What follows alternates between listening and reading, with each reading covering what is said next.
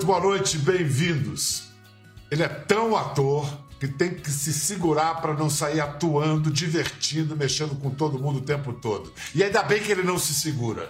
Vive em estado de espetáculo, emoção ambulante, talento que transborda, sempre transbordou. Ele tem 70 anos de carreira, setentinha. Estreou numa radionovela com 6 anos de idade, na Rádio Record, em 1950. É um predestinado. Nasceu no palco, filho de cantor e corista de cassino. Tornou-se um de nossos maiores atores, astro na televisão, no teatro, no cinema. É viúvo ou é viúvo? Qual é a graça? Isso não é brincadeira não, tá? Que isso, Volpone? O que você está fazendo aqui, Volpone? Você não vai embora. Para com isso. Você não vai embora. É um artista completo. Faz de tudo com maestria. Da comédia ao drama, da dança ao canto. Ator que nos faz chorar e nos faz rir. E como faz? A conversa hoje é com o multitalentoso Ney Latorraca. Liga o motor aí. Escuta, você acha certa essa maneira de você tratar o seu Miguel, hein? Não se meta, tá? É problema meu. Era isso que eu queria ouvir, né? Que Tá bom? apresentação assim, tá ótimo. Ah, Já tava com saudade de você. Eu tava louco Você- pra vir aqui, viu? ah, Ah, que vai bom. dar um susto. Será que vai me chamar? Será que vai me chamar? Ah, Fazer umas vibrações quero- assim. Eu quero que você venha sempre, porque um programa é pequeno para você. Ney, antes da pandemia, você estava com data marcada para estrear. Era um espetáculo sobre você. Seu Neila, o nome. Da Luísa Perissé, direção do Posse, José Posse Neto. Com os mesmos produtores que, dirigem, que produziram Vamp. Musical um musical, com quatro atores, que eu vou contando ah, desde pequeno até os dias de hoje. Bem interessante, dá uma hora e meia. E a história do seu Neila, né? Que você Eu não gostava nome- de ser chamado É, não, assim, né? É, é frescura minha. Porque eu tenho um nome tão bonito, né? Meu nome é Antônio Ney Latorraca. Né? Eu tenho ator no nome. Ator. Ator e raça, né? Tá no meu nome. É. De repente, isso começa, na verdade, foi um castigo. Como eu sou muito vaidoso, o doutor Alfredo Mesquita, quando eu entrei na escola, combinado com a minha mãe, eu não sabia nada, era um segredo deles, nunca me chamou pelo nome durante três anos. Falou assim, Ari, Rui, quando acertava o primeiro, errava o segundo, nem Latica, nem Latoca, para eu não ficar muito, para eu me sentir cada vez mais, até no final, é como me contou o segredo, né? E minha mãe é conivente, não, Ney é muito metido, tem que cortar as asas dele. Você sempre foi à vontade assim com essa sua vaidade, mesmo na adolescência e tudo? Foi. Porque ela é saudável. Ela é saudável, é bonita. Ela é sincera, né? exuberante. Faz bem para mim e para os outros também. Porque, na verdade, é uma vaidade que ela... Ela que gera né, as coisas. Eu vim com uma função aqui. Eu vim para trazer... Tenho certeza disso. É, através dos meus personagens, do meu comportamento, é trazer muita alegria para as pessoas. Felicidade também. Eu tenho conseguido isso. Eu sou cavalo desses personagens. Eu preciso disso. Se eu estiver triste, sabe? A minha mãe falava assim: Ney, não deixe nunca ninguém tirar da tua, da tua cara teu sorriso. Mas para mim a vida foi um, um grande lucro mesmo. Que bom que você foi obediente à sua mãe. Que bom. Vem cá, sua mãe e seu pai trabalhavam em cassinos. Ele era crooner, ela corista. Você nasce em 44, dois anos depois, atendendo a pedidos da dona Santinha, o presidente Dutra proíbe o jogo, acaba com os cassinos. Como é que ficou essa família, vocês três? Essa família ficou péssima, na verdade, né? Ficaram, a gente ficou viveu uma vida assim, quando acaba mesmo, nasci em Santos, né? É, 45, já estava com um ano, mas eles ficam numa situação muito ruim, os dois. Começam a ter uma, a gente criou um trio ali, ali, nasce um trio formado pelo pai, pela mãe e pelo filho, mas era um trio que diferente do, eh, dos outros. Era uma família diferente. Era uma família assim de brancalhones, que dormia em quarto de pensão, que nunca tinha banheiro, que eu dormi sempre eu dormi do lado deles. Mim era o máximo aquilo. Com o tempo eu comecei a ficar com marca. Minha mãe forrava, mas eu ficava com a marca do ferro nas costas, sabe aquela coisa? Tudo sempre muito pobre, né? E meu pai tentando cantar, fazer umas coisas como crooner, difícil. Minha mãe começou, minha mãe dando um show, mochileira, na, sabe, vendendo coisas. Ia para ponto de ônibus, eu ia junto para para vender também. Eu desde pequeno eu vi que eu tinha que, Biel, para sobreviver, aliás até hoje isso, eu preciso representar. Sobrevivendo, trabalhando é que eu sobrevivo. Então, desde pequenininho eu faço gracinhas para conseguir um caderno, um sapato, um gibi, um prato de comida, por que não? Mas tudo isso com tudo na verdade com muito humor. A gente levava isso sempre com muita graça. Eles eram amigados, eles resolveram casar na Santa Cecília, em São Paulo. E me proibiram de chamar eles de pai dentro da igreja. Eu tinha 12 anos. Já chamaram nem pai nem mãe. Então eu falei assim: Tia Nena, Tio Alfredo? Meu pai assim, ó. Isso é uma palhaçada, né? Aí depois que eles casaram em casa, virou um clima assim: tudo bom com você, minha esposa? Ela, meu companheiro. Não deu certo, separaram quando eu tinha 15. Virou um claro, Por que, que eles resolveram casar? Parece porque, meu, resolveram... porque meu avô ganhou uma peça, ela jogava, jogava no cassino, como um louco, uhum. no parte pai, ele ganhou. Comprou uma peça de roupa que dava para vestir a família inteira. Então vestiu minha mãe de noiva, todas as filhas.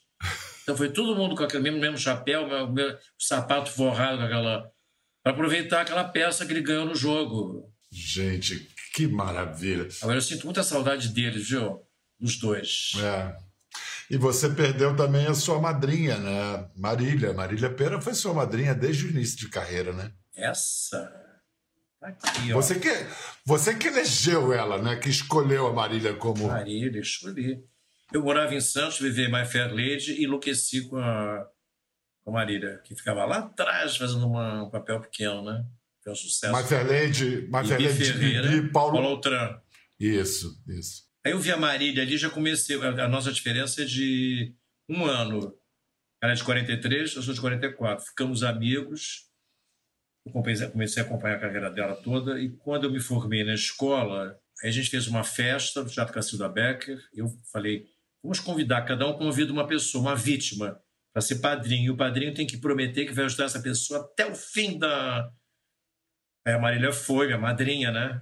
Linda, maravilhosa, loura, vestido preto, assim, ela andava, parecia, sabe, parecia as pernas escândalo ter Marília Pera, né? E ela realmente percorreu toda a sua carreira, né? Percorreu. Na televisão, a, a, tua primeira novela, 68, Beto Rockefeller, novela Eu tava marco lá. na história. E ela também, né? Tava. Eu fazia uma participação. Queria lembrar, bom, Marília dirigiu você e Nanini, recorde no mundo da história do teatro, o Mistério de Irma Vap. 11 anos em cartaz, 3 milhões de pessoas de público. Entrou mesmo no livro Guinness de Records. Isso. Né? É a peça que mais tempo em cartaz com o mesmo elenco. Você pode contar qual foi o truque, o segredo que Marília instruiu você, ensinou você, como ela queria que você andasse exatamente na peça? Para a empregada, para Jane, que era uma pessoa que tinha que andar, ter uma maneira de andar diferente, ela propôs uma coisa para mim muito interessante. Ela falou, Ney, você imagina que você está com uma, uma vassoura enfiada no cu e não deixa ela cair o tempo todo. Isso mudou tudo. Eu, ficava assim, ó, em cena, segurando. Mudou a postura toda. Sucesso, né? Jenny, a Jenny tem uma postura, as pessoas falavam, críticas ótimas. E o outro, aí ela ia assistir sem avisar, assim, Ney, você deixou cair a vassoura hoje. porque eu tinha relaxado. E o pior, o pior que é verdade. Eu fiquei, tô com trauma disso até hoje. Não posso ir uma vassoura que eu já fico meio. Sabe? Ô, Jane, você faz um chá forte, hein? Quando eu faço chá, eu faço chá. Quando eu faço água, eu faço água. Sabe o que a Marília fazia comigo? Até o final da vida, a gente falava todo dia no telefone. E a gente falava, o assunto nosso era sempre o mesmo assunto. A gente falava de teatro É, duas, duas pessoas cansativas. E de repente ela falava assim para mim: Ney, você reparou uma coisa? Que você li- liga para mim e só você que fala? Que eu não consigo falar mais? E desligava. Aí ligava de volta assim: Você ficou magoado? Não, eu não vou falar mais, agora pode falar só você. Isso todo dia. Aí ela falava. Aí falava, papá, vai estar feliz agora? Tô, agora eu tô. Que amor. E o teu padrinho, padrinho mesmo de, de Trabalho, batismo é. foi, foi Grande Otelo, né? Que, era, que trabalhou com a minha mãe no cassino, né? Trabalhava com ela, fazia dupla. Você chegou a atuar com ele? Eu trabalhei com ele num filme que tem um título que quer- não quer dizer nada, porque o filme é uma, uma coisa bem infantil até, chama Deixa, Amorzinho, Deixa, é o filme. Eu fui trabalhar com ele para valer mesmo, fui no teatro, no Lola Moreno, aí fiquei todo contente, né? Todo contente, cheguei em casa, não me acordo porque o meu sono é muito leve, acordei. Pronto, acabou com a meia-noite, ela estava no colchonete. O que, que foi? O que, que foi agora? Qual o sofrimento? Qual o sofrimento, Nezinho? Qual o sofrimento de hoje? Não, tô apaixonado, Otelo. Ela só fez assim com a mão, ó. Just you wait. 15 dias depois, eu já queria pegar na garganta do Otelo, porque eu falo assim, tinha uma cena que eu falo assim, a do Célia Santos. Em prantos, eu.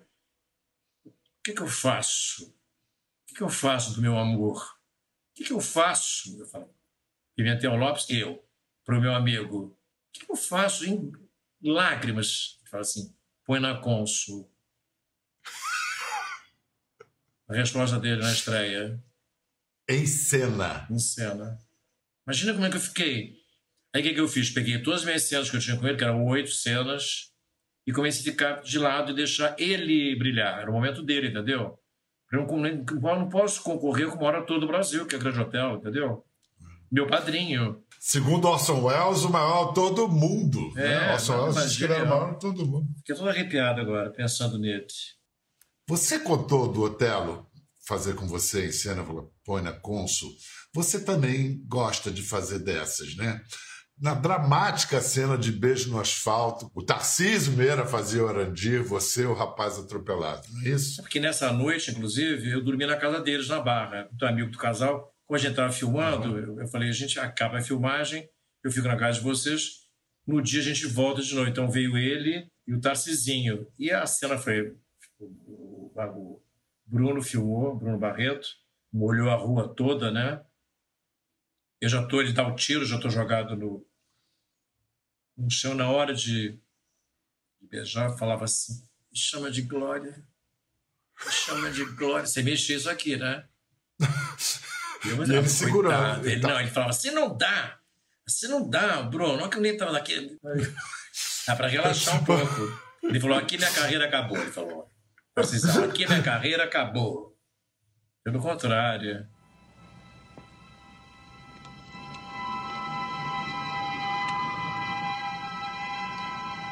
Me chama de. Que bobagem. Aí eu tô de glória. De glória.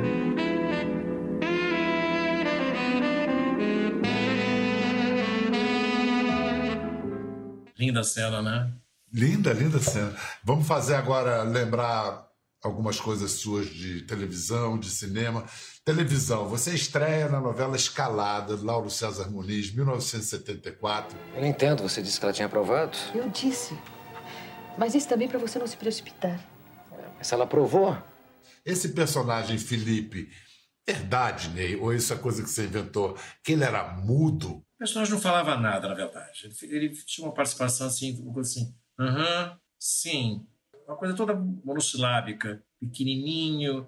Mas eu era do núcleo do. Meu contrato era de três, de três meses. Eu assinei.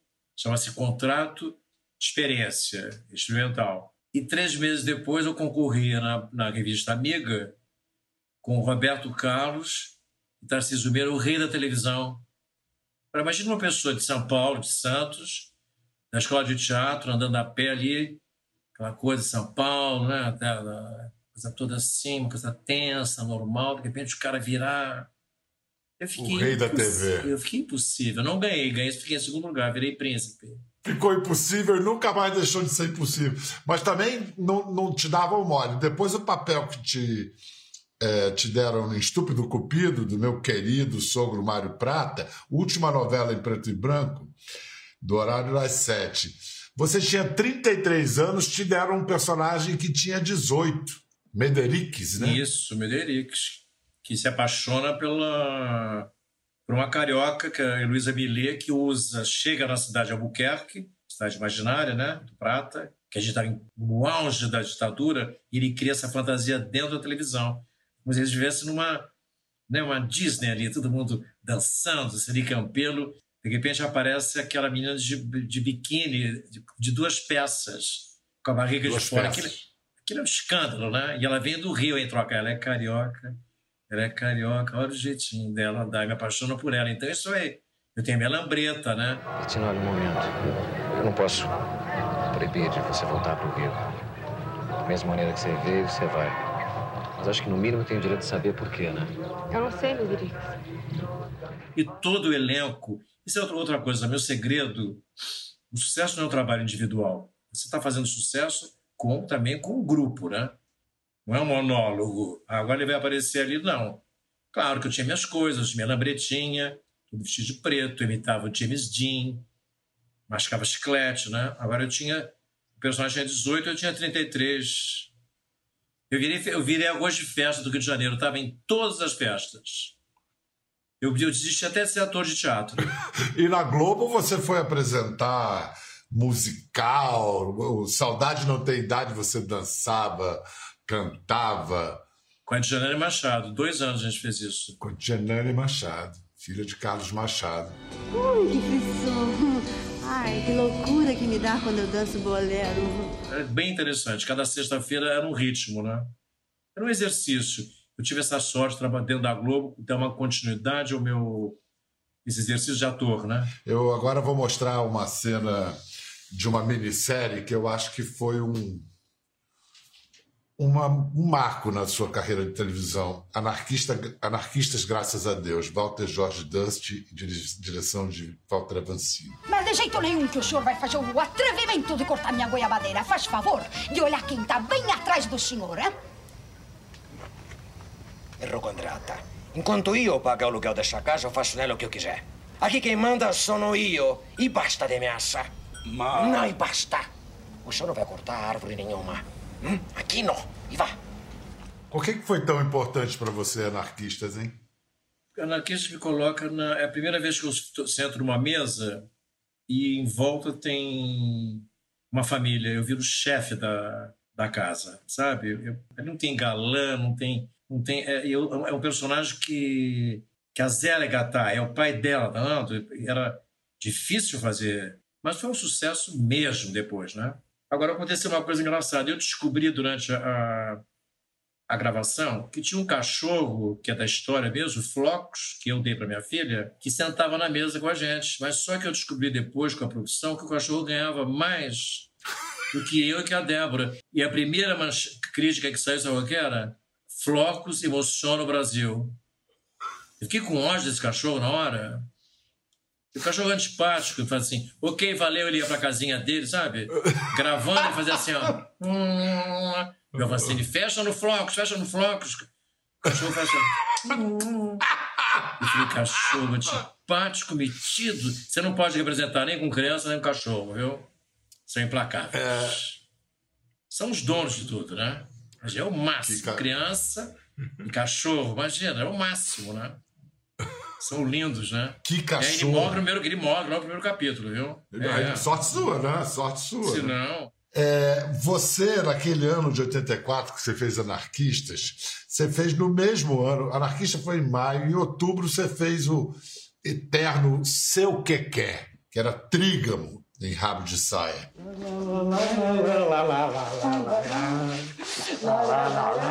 Leozina, Leozina. Meu menino, meu menino solitário. Ai, que saudade. Saudade de quilômetros. Que Quer tá no seu top 5, assim? Tá, top o cinco? Gatinha virou uma coisa meio assim de. Eu me lembro que quando, na época da, do Rapsai, eu entrei um dia na, na boate, no Regine, Eu vi Marília dançando, fui passar assim pela pista, a, a, a Pia falou assim, agora você chegou lá. Ela falou, você chegou lá agora.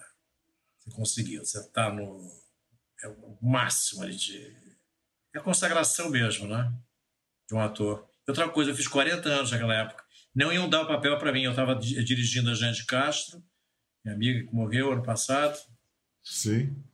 E mandaram papel. Eu falei, não, não, eu só faço se for o, o que quer. Aí o Avancini falou, não, tem que ser uma, uma virilidade explícita, tem que ser tipo assim, Bonfim, Roberto Bonfim, Coco, você é muito suave. Eu falei, não, não, eu só faço se for o que quer.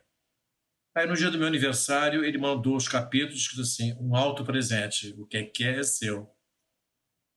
Engraçado, né? Bem, como é que você conseguiu participar do TV Pirata? Porque TV Pirata era uma escalação que, em princípio, não, não combinava. Escalar o Ney La Torraca num, num programa de humor. Eu sei que vou babar. Em primeiro lugar, Bordoada, figurinista é a senhora sua mãe. Hã? Eu não sou figurinista nem costureiro. Meu negócio é roupa de homem. Mas homem que se garanta, tá? Larga isso aí, vai trocar o óleo. Sim, senhor, sim, senhor. 30 segundos, minha Nossa Senhora, tá perdendo a posição. Vai lá, vai, enche o tanque de uma vez, vai. Dá, ah, sabe, dá tempo. Eu estava até jantando com o Daniel Filho, com a Marília Pera, e me deu uma carona até em casa, no caminho, ele falou, tô com o elenco todo formado, só volta um ator. E eu fazia a peça com o Nanini, né, a Irma Vap, ele falou assim para mim, eu indiquei você, foi a indicação do Nanini, fazer a, a TV Pirata. Aí eu peguei e fui fazer mas muito, muito bem feito aquilo ali, pela, pelos autores todos, ótimos, e o elenco também, né? Aí aconteceu de eu, de entrar naquela novela, O Fogo no Rabo, e fez um baita sucesso.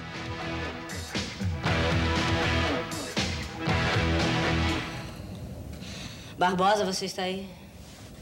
Barbosa, você está aí? Eu queria fazer uma brincadeira com, com, com a turma da pesada, com o Richelli, que tinha feito escola de teatro comigo. Eu estava no segundo ano, ele estava no primeiro. Eu fazia um biquinho assim, um biquinho do Carlos Alberto, que é um homem lindo, né? Aí teve especial dele, quem matou Barbosa, quem é Barbosa 96, eu recebia as pessoas, né? Sem falar nada. No ar, Barbosa 96, o programa de entrevistas que o Brasil inteiro consagrou.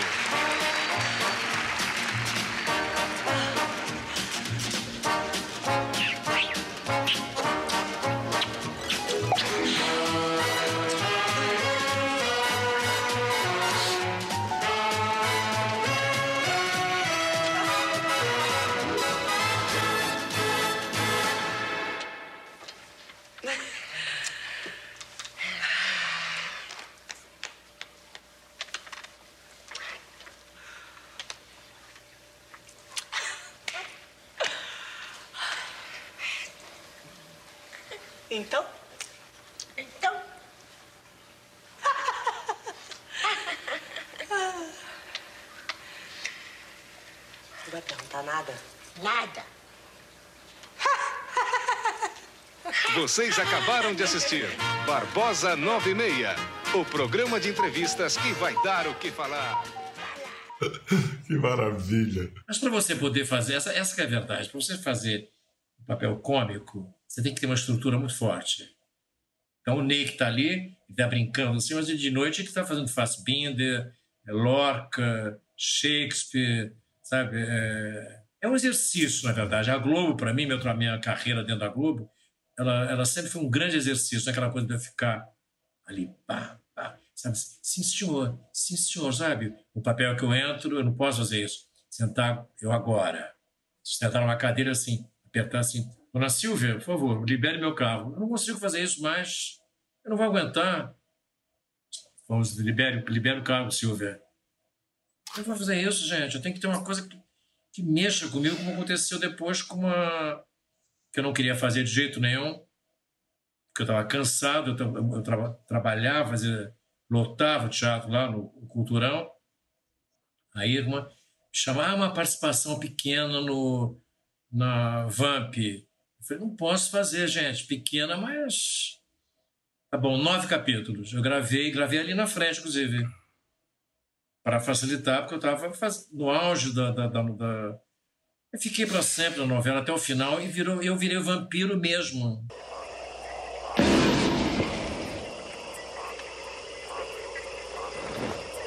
Que desperdício. Tantos amigos meus aqui, destruídos pelas forças do bem. Não, você não só virou vampiro, como foi um, um- um fenômeno, vendia dente do vampiro nas bancas de Ah. jornal. O, Ah. virou. Ah! É. Virou o queridinho do público infantil, inclusive. Tá bom, então digamos que eu topo ir pra Veneza, tá? Eu vou, eu topo. Mas eu quero saber agora qual é o preço. O que, que você quer em troca? Você.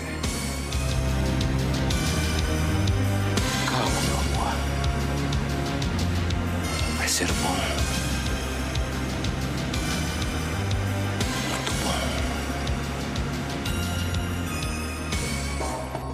As crianças pediam para serem bungidas por mim, né?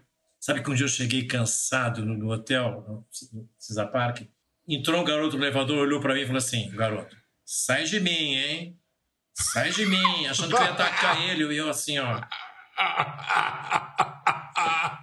E tinha os que pediam. E agora tá passando na Globoplay 30 anos. Eu dou entrevistas falando do, do Vlad. Olha que loucura isso. Que maravilha. Ney, Fala, querido. você tá vacinado, Ney? Ontem, né? Me vacinei ontem.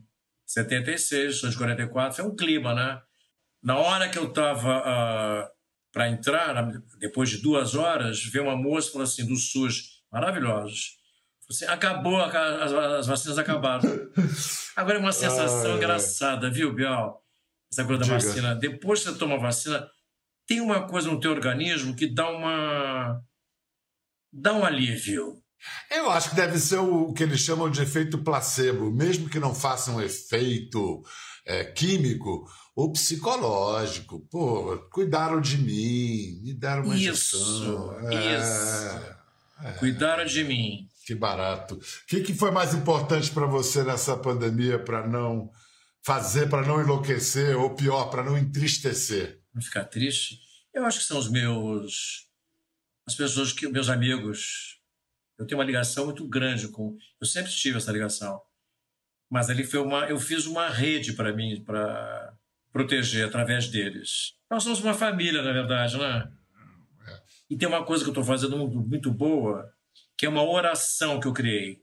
Eu, eu rezo de noite, um Pai Nosso, uma Ave Maria, mas só que eu, eu, eu rezo assim. Ontem, por exemplo, para o Bial, para a família do Bial toda, aí um pouco São Paulo, para Cláudia Raia, para o Jarbas e para os filhos da Cláudia. Eu vou indo por bairro. Aqui no Rio também faço a mesma coisa, até pegar no sono. Então eu rezo, eu faço essa reza que é por bairro, entendeu? Agora fiz. Não adianta falar assim, é, Marco Nanini, Araci, Bianun, não, Gávea. Ipanema, Leblon, Rio de Janeiro. Agora eu estou rezando pelo Brasil todo, agora pelo mundo. E eu durmo depois. Me faz um bem isso, sabia? Delícia. É muito bom isso. Obrigado pela tua paciência, pela generosidade com a gente, meu amor. Fica Beijo bem. você. Um Da beijão. família inteira. Tchau, querido. Vamos, tchau.